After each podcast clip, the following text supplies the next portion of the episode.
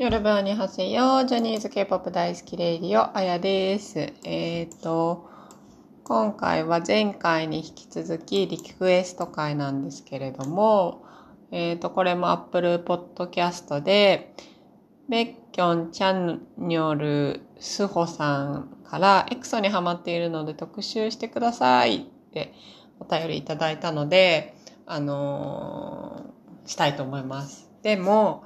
私自体がエクソをそこまで今まだ知らなくて、もう本当にもう半年前、1年ぐらい前からエクソ、エクソ知りたいな、知りたいなと思ってたんですけども、えっ、ー、と、まあ、スーパー M でベッキョン、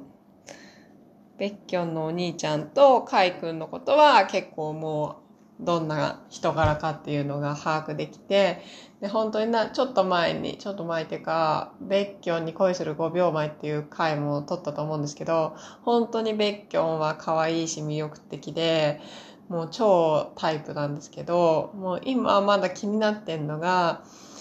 セフン、セフン、おセフン様？は前々から、それも前、多分ちょっと触れたと思うんですけど、もうセフンも気になるし、あと、ディオ、あの、ドギョンス、そのドラマとか映画も見てみたいなと思ってて、そう。だから結構エクソはまだまだ私もわからないとこだらけなんですけど、ちょっと私の知っていることや、ちょっと気になることを今日は話していきたいと思います。はい。で、エクソ、だからちょっとこれもらって、エクソの昔の MV とかも見たんですよ。で、人数昔、おおと思って。なんかその中国人メンバーが最初は結構いて、その中国と韓国をメインに、あの、活動する予定だったらしいんで、中国人メンバーが最初4人いたんですよね。で、3人いなくなっちゃって、で、一人レイっていう子が残ってるんですけど、その、でも最近はエクソの活動には参加してないって言ってて、でも、そのレイの個人名義の歌とかは全然出してて、で、それとかはエクソのそのページに、YouTube のエクソ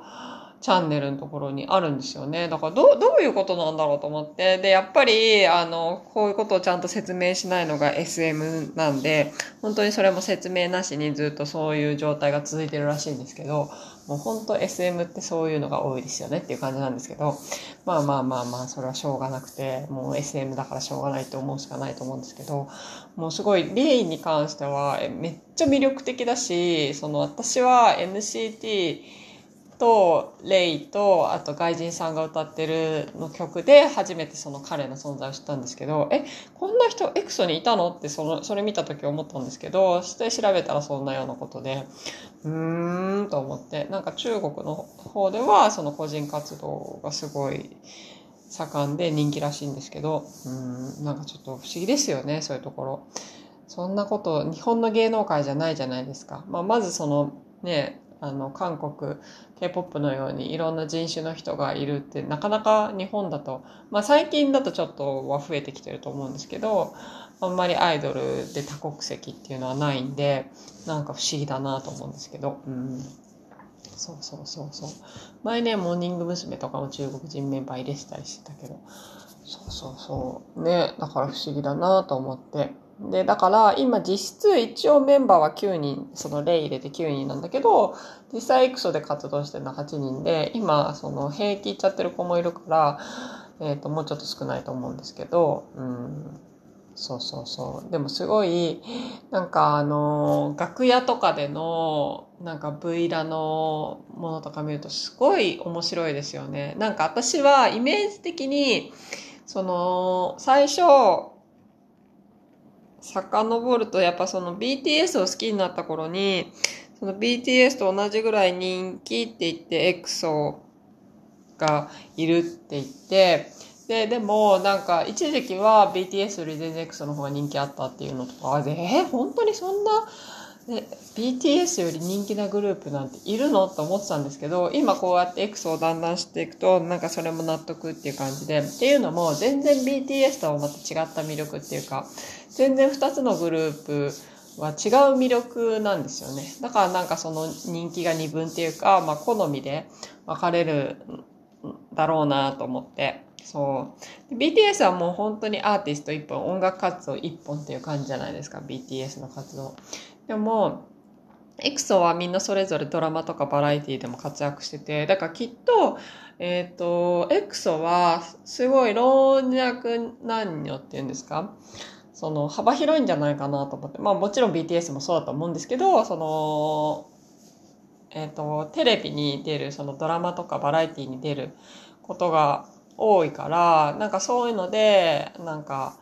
そういう、なんていうのかな、K-POP とかあんま聞かない人でも、あ、もしかしたら、なんかそのベッキョンは好きとか、あの、ドギョンスは俳優として好きみたいなことがあるん、あり得るんじゃないかなと思って。だから、だかイメージで言うと、 SMAP みたいな、日本のス SMAP、当時の SMAP みたいな感じなのかなと思って。なんかバラエティ能力がすごい高くて、めっちゃ面白いんですよね。みんな。みんな、みんなっていうわけじゃないか。ベッキョンをはじめ。チャノ、チャニョルとか、セフンとか、そうそう、シウミとか、なんかその絡みがめちゃくちゃ面白くて、まあ詳しくはないんですけど、何個か見るとめっちゃ面白いなと思って。そうそうそうそう。だから、なんか、すごいギャップがあるっていうか、曲はめっちゃセクシーな曲が多いじゃないですか。かなんか私、セクシーな曲ってあんま聞かないんですよね。聞かないっていうか、うん、その、嫌いじゃないんですけど、日常的にそんな聞かないっていうか、そうそうそうそう。で、なんかさっき見たら、えっ、ー、と、なんだ？エクソで一番人気なのはラブショットらしいんですよね。2018年に出した。で、私はラブショットは X1、プロデュース101であの課題曲で出されてたんで、それで知ったんですけど、そうそう。だか本家を後に知るっていうね。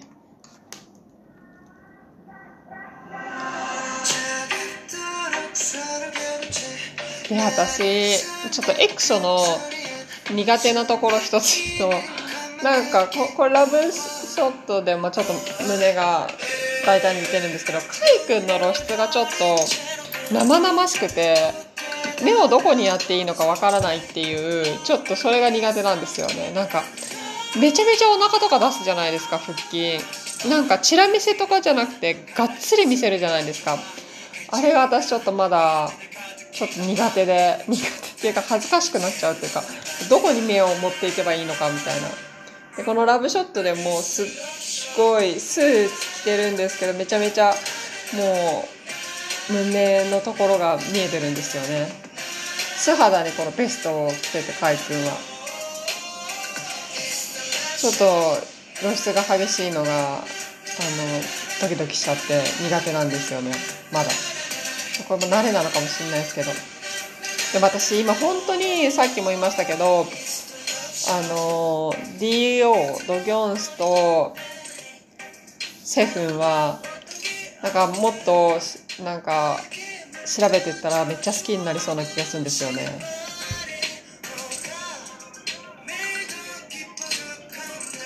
すっごい魅力的なんだと思う。人気あるってことは。そうなんかあと、エクソの思い出としては、そのオリンピックで歌ったじゃないですか。その時もなんか、え、なんで BTS じゃないんだろうと思ってたんですけど、なんか今となっては納得とか思って。その国民的アイドルなんだろうなと思ってなんか知名度はその若い子からお年寄りまでの知名度はすごいエクソのがあるんだろうなと思って。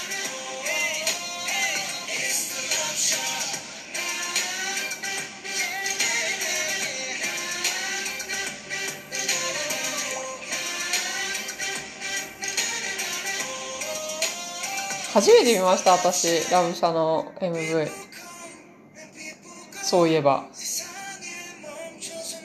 パフォーマンスのやつは見たことあったけど。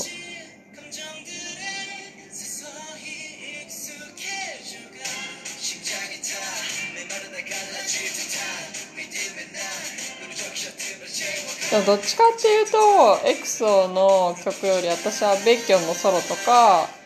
この間のあの、チャンニョルとセフンのやつの感じが好きなんですよね。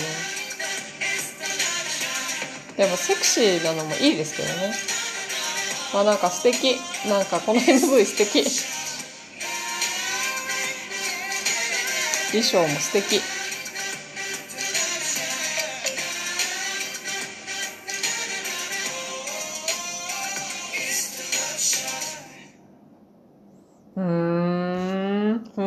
ちゃった。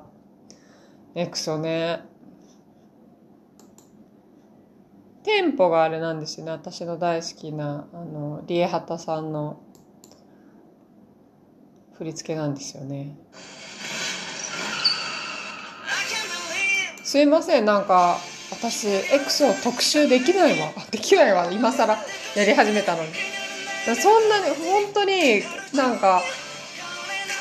勉強中。なんで？逆に教えてほしい。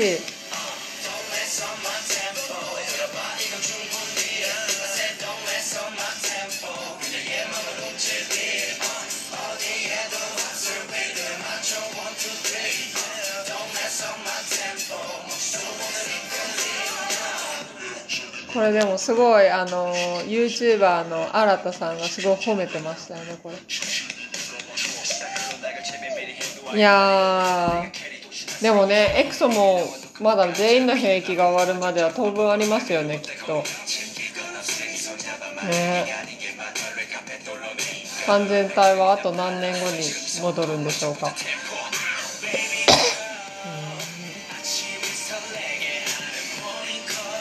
まあそんなわけでちょっとこんな感じですすいません。もうこれから私も勉強しますエクソについては。なのでもしおすすめがあったら教えてください。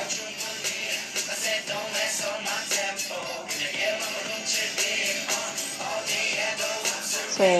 ドギョンスの映画とドラマ見たいどれがおすすめなんだろう。あのなんかタップしてるやつを見たいなと思って映画。